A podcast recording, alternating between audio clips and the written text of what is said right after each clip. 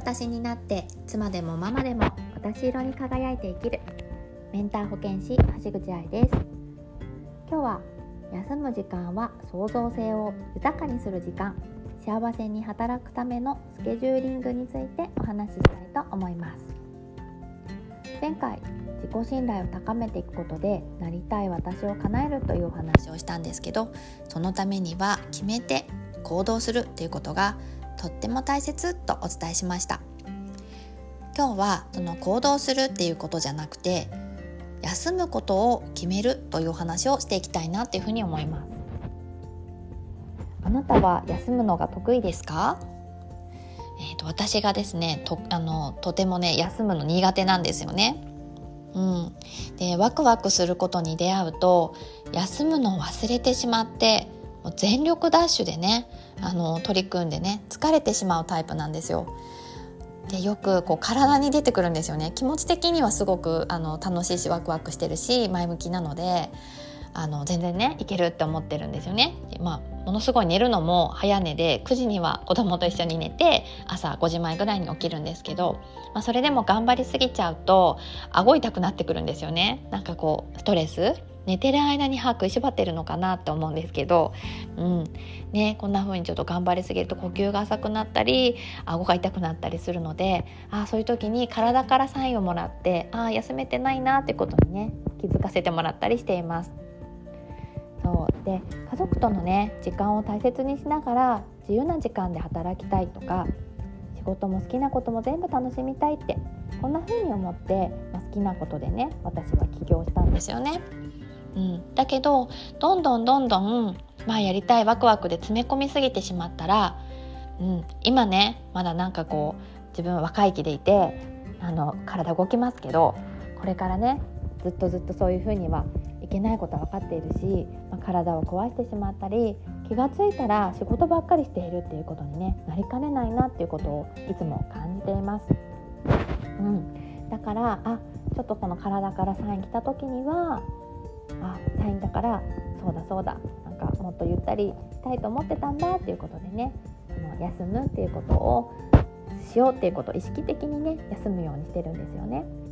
うん、で、まあ、そんな時にですね私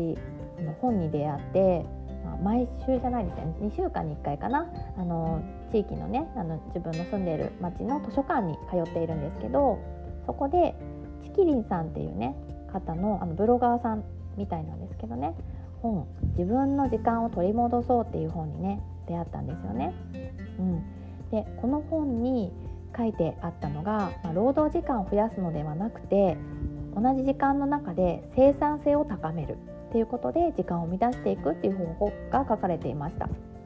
うん、なのでうんと、まあ、生産性をね高めていくその一つのことをするのに、まあ、ブログを例えば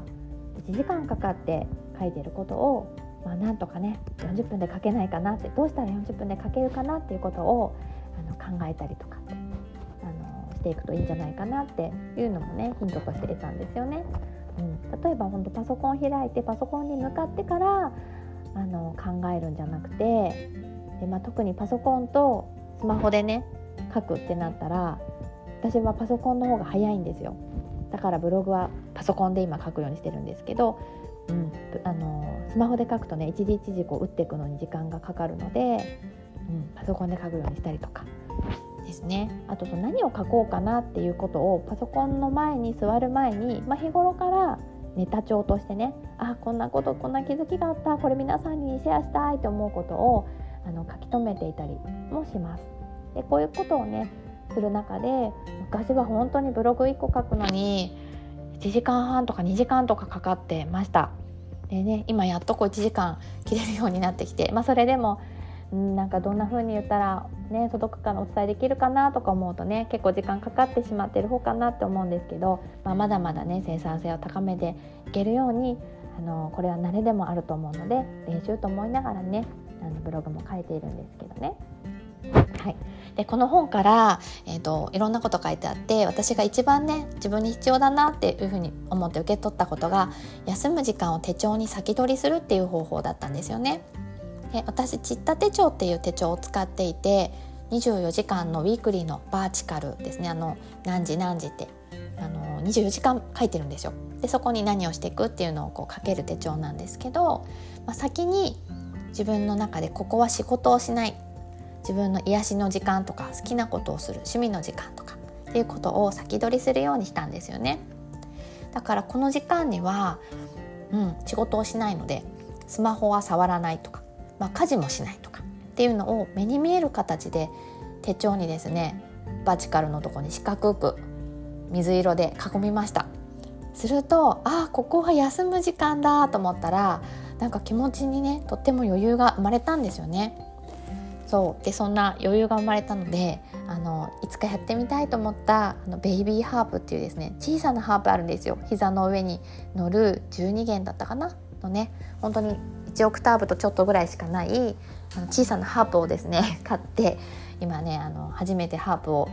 まあ、独学習いに行けるとこがちょっと今まだ見つけられていないので独学で触ってみているっていうことが実はあります。すごく楽しいです、はい、ちょっと余談でしたけど、はい、こんな風にまあ、何かねあの、うんしない休むっていうのを決めることでねなんかこう休めない自分も休めるんだなってことを感じています。うん、やっぱりね好きなことしたり充電できると、うん、なんかエネルギーが湧いてきますね。うんはい、で一つね始める時は一つ手放すでこんなことをですね私あの私らしく働くための企業経営塾なでしこスクールでサポート担任としてお仕事させてもらっていますがそのサポート担任仲間のねあの逆算手帳の講師をされている木村由香さんっていらっしゃるんですけど、まあ、その由香さんにね教えていただいたんですよね。うん、かさんのねお話しされることはねいつもねあの心にストーンってねあの届くようなことをねおっしゃってくれるんですけど一つ始める時は一つ手放すといいんだよっていうふうに教えてくれてこうワクワクしてねつい走り出しちゃう時、うん、でまあ企業初期とかのね方も聞いてくれてるかなと思うんですけど結果を出したくて頑張りすぎちゃう時とかねあると思うんですよね。やっぱ今が頑張り時って思う時。うん、あるんだけど、まあ、新しく何かを始める時は何かを代わりに一つ手放すっていうそんな気持ちで始めるとうまくいくよってことを教えてくれましたね。はい、でその休んでる時手放す時に、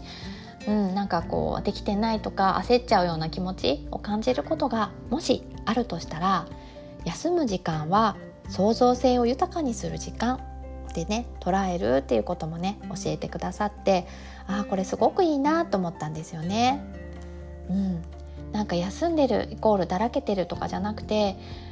あのカリカリね何かこう書いたりとかすごく考えてる状態って左脳を使っている状態なんですけど休むことで右脳がね働いてインスピレーションがね高まったりとか直感やひらめきがね降ってきたりとかするんですよね。あの私よくお風呂でいろんなこと思いつくんですけどもうまさにねそうだなって思っていてだからキツキツにこう作業とか考えることをしていると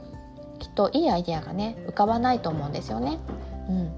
だからそう思うと焦りや不安でねいっぱいになることなく、まあ、ワクワクすることを無理なく続けていけるんじゃないかなっていうふうに思ったのでこれはね聞いてくださっているあなたにもねシェアしたいなっていうふうに思いました。はいね、やっぱりやるとね決めて行動することでしかやっぱり現実は動いていかないのででそうしていかないとなりたい私は叶えられないって思うんですけど、まあ、同時にその一つ始める時に同時に何か手放すことやらないと決められることはやらないと決める。そして、まあ、手帳に休みを先に入れちゃったり、まあ、今はやらなくていいっていうことをやめてみたりまたは自分じゃなくてもいいことね他の人にお願いしてみたりこんな風にね手放していくことも大事だなっていうふうに思います。はい、どうやってやらないかを決めていくっていうことをね是非やってみてもらいたいなって思います。私はですね、まあ、すでにだいぶ家事を減らしているのでなんか減らしたらですね旦那さんが夫がですね一生懸命前より働いてくれるようになりました、はい、自然とですねありがたいなと思っていますあなたも何かね一緒にやらないこと一つでもいいので決めてみませんか、ね、心も体も楽しくね健やかに軽やかにねそれでこそ私色にね輝かせていけるんじゃないかなっていうふうに思っています。はい、では今日はここまでにしたいと思います。今日もありがとうございました。ではまた次回。